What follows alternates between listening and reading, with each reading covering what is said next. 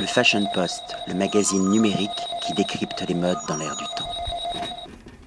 William Varlotti pour le Fashion Post avec Michel qui est moniteur à Val d'Isère. On fait une interview télésiège.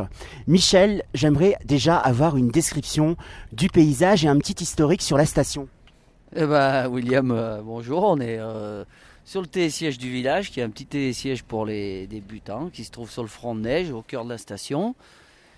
Et euh, là, sur notre gauche, on peut, on peut voir le, village qui est de Val d'Isère avec son clocher, qui est un très vieux village. Et puis euh, au fond, tout au fond, on peut distinguer la, vallée de l'Isère, euh, qui d'ailleurs, Val d'Isère se nomme Val d'Isère à cause de, grâce à, ce petit ruisseau qui naît au fond des gorges du, de l'Isère, de- des gorges de Malpasset, dans le cirque du Parion, et qui est d'abord un petit ruisseau qui va devenir une grande rivière vers Grenoble, un grand fleuve, qui va se jeter dans le Rhône pour, plus, pour aller en Méditerranée plus tard. Michel, c'est quoi les qualités d'un bon moniteur? C'est quoi qui fait la différence? La différence, euh, je ne sais pas, déjà connaître un peu son boulot, aimer son boulot déjà.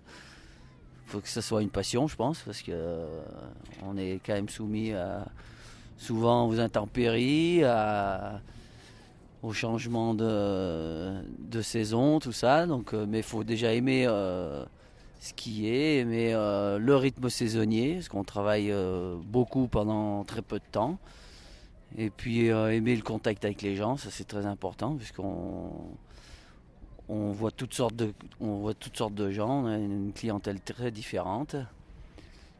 Et euh, voilà, c'est une Il faut être un peu psychologue aussi, non? Pour comprendre très vite euh, à qui on a affaire. Ouais, souvent, oui, on fait un peu de psychologie parce que on, a- on parle beaucoup avec les gens, parce qu'on passe quand même beaucoup de temps avec eux, sur les télésièges euh, également. Donc, dans, au restaurant, parce que souvent on mange au restaurant avec les, nos, nos clients. Et donc, il faut être aussi ouvert sur beaucoup de choses, connaître pas mal de choses. Et, euh, et c'est vrai qu'on fait un peu de psychologie, et, parce que tout le, chacun a ses problèmes. Et, il faut s'adapter aussi à toute cette clientèle. Ça fait combien de temps que vous travaillez sur la station, Michel? Ça fait 25 ans que je travaille à Val d'Isère. Donc vous connaissez le domaine euh, skiable par cœur? Je connais le domaine skiable par cœur et le domaine hors piste aussi par cœur. J'ai fait tous les sommets ouais, aux alentours euh, par cœur. Voilà. On va maintenant parler look, la combi rouge. Ça, c'est une signature de tous les moniteurs sur toute la France C'est une signature de tous les moniteurs euh, de l'école du ski français.